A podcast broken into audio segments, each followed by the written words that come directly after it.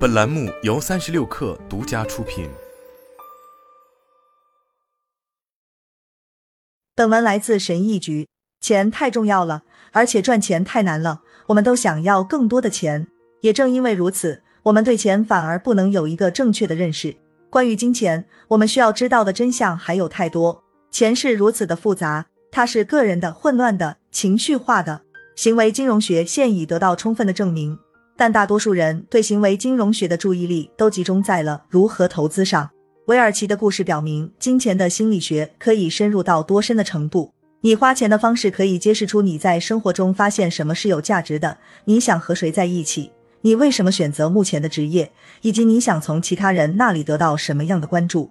花钱是一门科学，比如如何找到便宜货，如何做预算，诸如此类。但花钱也是一门艺术，这是一个无法量化的部分，而且因人而异。金钱能够揭示人们的性格和价值观，人们如何投资往往不为人知，但他们的消费方式则更明显。所以在这方面所显示的关于你是谁的洞见，可能更有见地。每个人都是不同的，这也是这个话题吸引人的部分原因。没有非黑即白的规则。关于花钱的艺术，我注意到了以下几点：一。你的家庭背景和过去的经历在很大程度上影响着你的消费偏好。我喜欢《华盛顿邮报》一九二七年六月的这个标题：“咆哮的二十年代，大萧条前的最后欢呼。”这句话很经典，并解释了很多东西。在疫情解封后，出现了报复性消费的概念，这是一种疯狂的消费景况，把疫情期间被压抑和的需求都释放了出来。报复性消费的范围也很广。我所见过的最令人震惊的例子是那些在贫困中长大的富有成年人，他们小时候因为贫穷而被欺负和嘲笑。这些人的报复性消费心态可能会成为永久性的。如果你深入研究一下，我想你会发现，那些拥有最大的房子、最快的汽车和最闪亮的珠宝的人，在某种程度上是那些曾经被冷落的人。他们目前的部分支出，并不是为了从华丽的物质商品中获取价值。而是为了治愈他们年轻时所受的社会创伤。如果你在成长过程中得不到自己想要的东西，那么即使没达到受伤的程度，你也会更渴望向世界展示自己的成功。对于一个在富裕家庭长大的人来说，兰博基尼可能是华而不实的自我主义的象征；而对于那些在一无所有中长大的人来说，这辆车可能是你成功的终极象征。很多消费都是为了满足一种根深蒂固的心理需求。二。被消费所困，与其说你是用钱来建立生活，不如说你的生活是围绕着钱来建立的。乔治·范德比尔特花了六年时间建造了一座占地十三点五万平方英尺的比尔特莫尔别墅，有四十间主卧和近四百名全职员工。但据说他在那里花的时间很少。然而，这所房子的维护费用却非常之高，几乎毁了范德比尔特。为了偿还税金，百分之九十的土地被卖掉了，房子变成了一个旅游景点。一八七五年，一篇专栏文章称，社会名流不计代价的追求享乐。范德比尔特家族的一位继承人回答说：“实际上，他们只是全身心的花钱，而不顾快乐。”范德比尔特一家显然是一个极端的例子，但这是更多普通人的共同特征：不顾享乐，一心一意花钱。部分原因是你相信花钱会让自己更快乐。当他没有，你的反应是你一定是花的不够，所以你一次又一次的加倍。我常常在想。有多少个人破产和经济困难是由没有带来快乐的消费造成的？这一定是一个巨大的比例，而且是一种双重损失。你不仅陷入了财务困境，而且甚至没有从花钱中得到任何乐趣。我有一个老朋友，为了去欧洲滑雪，他深陷信用卡债务里，但享受滑雪的每一秒。我可以接受这个决定，即使我不建议这样做。他需要掌控自己的财务状况，但是那些认为钱就是用来花的。而不管他能带来什么快乐的人呢？金钱扼住他们的咽喉，这些人被金钱的影响束缚住了。三、节俭惯性，一辈子养成的良好储蓄习惯，使你无法过渡到消费阶段。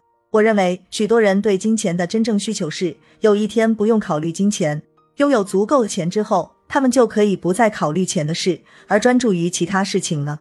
但是，当你与金钱的关系成为你性格中根深蒂固的一部分时，这个终极目标就会崩溃，你会很难摆脱对金钱的关注，因为关注本身就是你性格的重要组成部分。如果你在早期就养成了储蓄的习惯，并且生活量入为出，那么恭喜你，你已经赢了。但如果你永远无法摆脱这个习惯，并坚持大量储蓄直到退休，那是什么？还能称之为赢吗？与我交谈过的许多理财规划师都表示，他们面临的最大挑战之一是让客户在退休后花钱，即使是适当的、保守的数额。节俭和储蓄已经成为一些人身份的重要组成部分，以至于他们永远无法改变。我认为对某些人来说这没什么，看着钱复利比花钱能给他们带来更多的乐趣。但那些最终目标是不再考虑钱的人，却陷入了困境，拒绝承认你已经实现了的目标。这和从一开始就没有实现目标一样糟糕。四，对大件物品具有情感依恋，尤其是房子。妻子和我都为自己能做出冷静的财务决定而感到自豪。但几年前，我们在市场上买了我们的第一套房子。那时，我们在网上找到了一个我们都喜欢的房子。看房的时候，我们向自己保证不会做任何轻率的决定，这只是在收集信息。然后，我们把车停在车道上。我妻子大声说：“说。”我太喜欢这套房子了，我也这么想。那时我们有一个尚在襁褓中的儿子，也是我们的第一个儿子，而房子的前院里有一个儿童秋千，简直完美。就是这样，情绪牵涉其中，我们对此也无能为力。我们一点也不后悔，因为房子真的很棒。但是没有人应该假装自己可以做出改变生活的决定，这些决定将对你和家庭产生巨大的影响，并把它当做一个数学问题来对待。《华尔街日报》的杰森·茨威格曾写道：“他的母亲卖掉了自己长期居住的房子。我对这所房子本身没有感情上的依恋。”妈妈告诉我们：“但作为一个家庭，我们生活中发生的所有重要的事情都在这里。我不能把这些都抛在脑后。如果我说你和孩子们的回忆值多少钱，你可能会说不出一个具体的数字。但如果我说你和孩子们形成回忆的那个家值多少钱？”或者留在当地对你的工资有多大影响？你可能会很轻松地说出一个具体的数字。理解这两者之间的差异，有助于我们解释很多支出决定。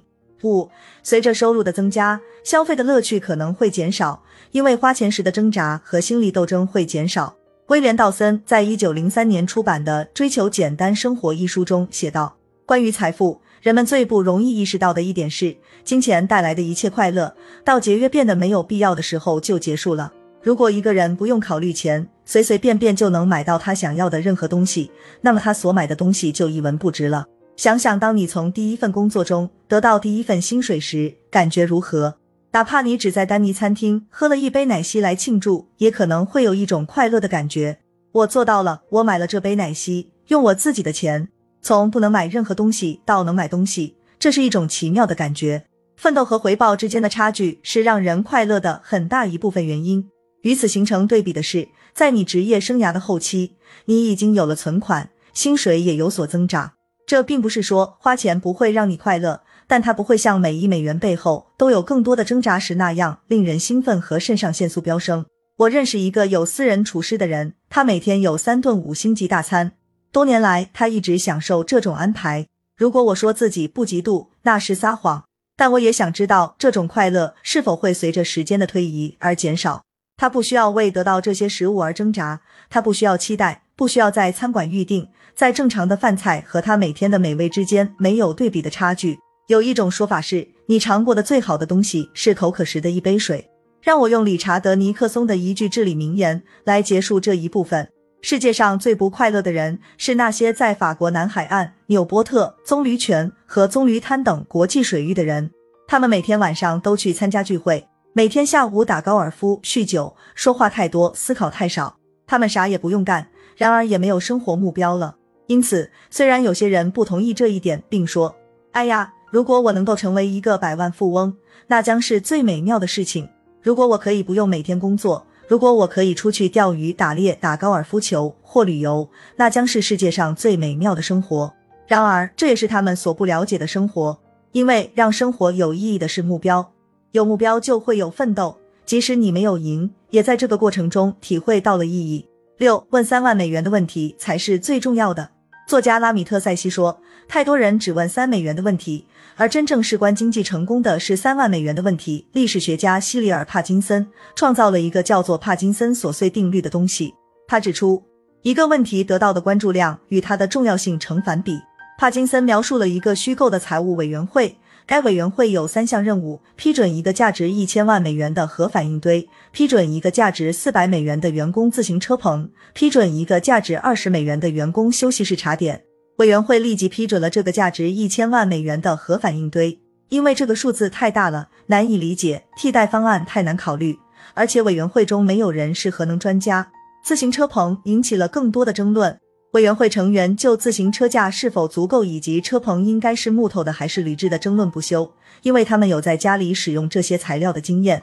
员工茶点占了争论的三分之二，因为每个人都对什么是最好的咖啡、最好的饼干、最好的薯片等有着强烈的看法，因为许多家庭也都是如此。七、社会愿望性消费，从一个社会经济群体到下一个社会经济群体的涓滴式消费模式。经济学家约瑟夫·斯蒂格利茨曾写道。涓滴经济学可能是一个虚构的东西，但涓滴行为主义是非常真实的。财富的客观水平是不存在的，任何事物都是相对于其他事物的。人们环顾四周，说：“那个人开的是什么车？住在哪里？穿什么样的衣服？”愿望也就相应的被校准了。上周我采访了《连线》杂志创始执行主编凯文·凯利。他提出了一个有趣的观点：如果你想知道低收入群体未来渴望把钱花在什么地方，看看高收入群体今天做什么就知道了。欧洲度假曾经是富人的专属乐园，然后热度逐渐减少了。大学也是如此，它曾经是最高收入群体的专利，然后传播开来了。投资也是如此，在一九二九年咆哮的二十年代泡沫的顶峰，百分之五的美国人拥有股票，他们几乎都是非常富有的人。如今，百分之五十八的美国家庭都持有某种形式的股票。双车家庭、草坪、步入式衣柜、花岗岩台面、六口炉、喷气式飞机旅行，甚至整个退休概念也是如此走入了更多人的生活。这些产品大众化的部分原因是它们变得更便宜了，但它们变得更便宜的原因是大众的需求非常之大，他们渴望得到满足，这推动公司创新新的大规模生产方式。人们喜欢模仿别人，尤其是那些看起来生活的更好的人，一直如此，将来也是如此。八、低估购买的长期成本，过于强调最初的价格。有人在一九七四年以大约六万美元的价格买下了自己的房子，这是很常见的。今天它的价值大概是三十五万美元。毫无疑问，业主们会觉得自己做了人生中最重要的投资，但上述数字相当于平均年回报率为百分之三点七五。房产税平均约为百分之一，因此我们的实际回报率为每年百分之二点七五。维护和修理的费用差别很大，但每年至少会花费房屋价值的百分之一至百分之三用于维护。我们的长期回报会如何呢？呃，相当惨淡。价格是很容易计算的，它只是你最初支付和最终出售的价格，成本则更难计算。随着时间的推移，它们往往像是缓慢的水滴。很容易被忽视，但很快就会累积起来。汽车、船和爱好也是如此。你甚至可以说，吸烟的成本是一包烟的价格加上与吸烟习惯相关的长期医疗费用。一个很容易计算，而另一个则很难。九，没有人会像你自己一样重视自己的财产。当你看到某人开着一辆好车时，很少会想，哇，开那辆车的人真酷。相反，你会想，哇，如果我有那辆车，人们会觉得我很酷。无论是否是下意识的，这就是人们的思考方式。这里有一个悖论：人们倾向于用财富向别人发出信号，表明他们应该被喜欢和钦佩。但在现实中，这些人往往不会去因此欣赏你，不是因为他们认为财富不值得钦佩，而是因为他们把你的财富作为自己被喜欢和钦佩的基准了。我儿子出生那天，我给他写了一封信，其中一部分是：你可能认为自己想要一辆昂贵的汽车。一块漂亮的手表和一所大房子，但我告诉你，你不需要。你想要的是别人的尊重和钦佩，而且你认为拥有昂贵的东西就能得到别人的尊重和钦佩，但这是不会奏效的。现在，我和其他人一样喜欢好房子和好车。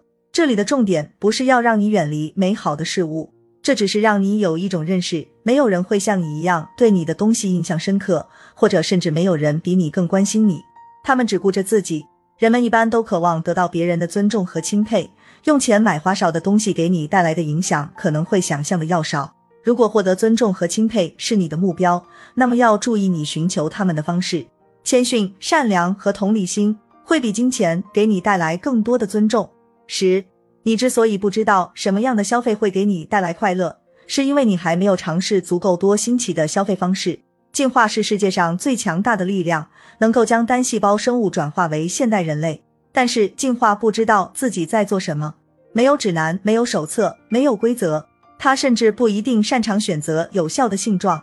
其力量在于，它会尝试数万亿种不同的突变，并无情地杀死那些不起作用的突变，剩下的就是有用的。进化生物学中有一个理论叫做费雪自然选择基本定理。这种观点认为，方差等于强度，因为一个群体的多样性越高，它就越有可能产生可以被选择的新特征。没有人知道哪些特质会有用，这也不是进化的方式。但如果你创造了很多特质，那么有用的特质就会留下来。这里有一个关于花钱的重要类比，很多人不知道什么样的消费会让他们快乐。你应该买什么？应该去哪里旅行？应该存多少钱？这些问题没有唯一的答案。因为每个人都是不同的，人们默认社会告诉他们的东西，即最贵的东西会带来最多的快乐，但事实并非如此。在你找到适合自己的东西之前，必须试着把钱花在大量不同奇怪的东西上。有些人喜欢旅行，有些人则无法忍受离开家。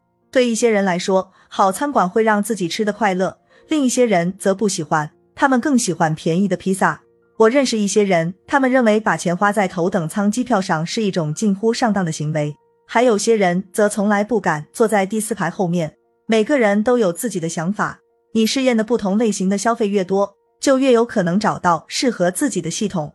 这些尝试并不一定要很大，可以是十美元的新食物，或者七十五美元的新体验等等。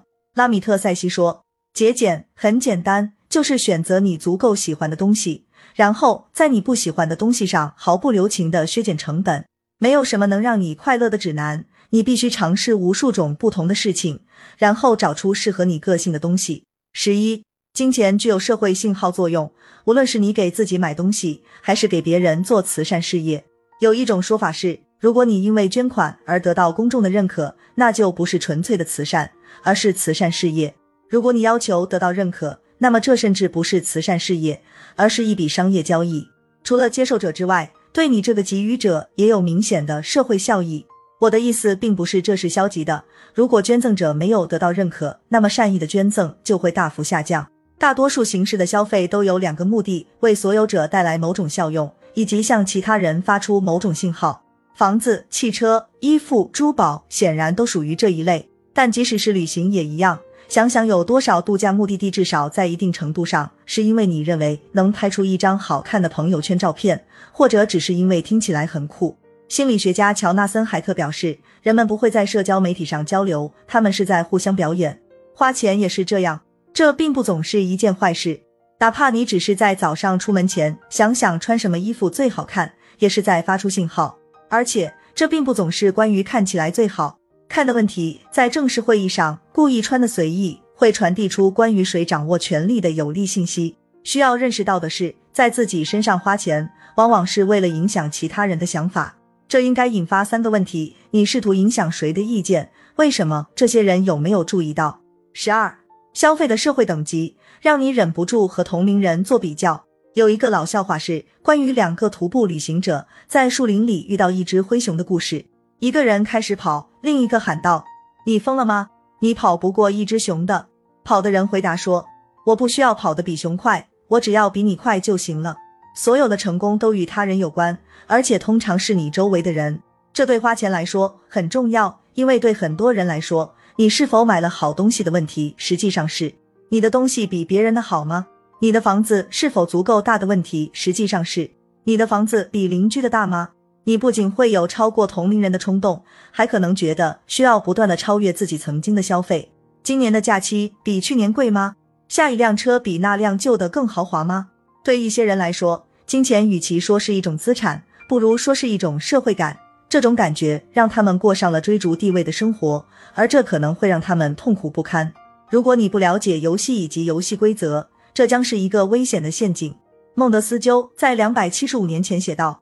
如果你只想幸福，这很容易实现。但我们还希望比别人更幸福，而这总是很难做到，因为我们相信别人会比实际更幸福。十三，消费可以反映出你工作有多努力，以及为挣到钱承受了多大的压力。一个每周工作一百小时并讨厌自己工作的人，可能会有一种轻率消费的冲动，试图弥补他们挣钱的痛苦。我从没见过有人口袋里的钱烧得比投资银行家拿到年终奖之后的消费还快。每天做 Excel 建模，工作到凌晨三点，连续工作十二个月，在这之后，你会有一种冲动，想要证明这是值得的，通过消费抵消你所做的牺牲。这就像一个人被压在水下一分钟后，当他们浮出水面时，不会有平静的呼吸，而会喘息。那些最有能力延迟满足的人，往往是那些喜欢自己工作的人。这些人薪水可能不错，但不存在用重金消费来补偿辛勤工作的冲动。如果你已经很快乐了，那么再花钱来让自己快乐是很难的。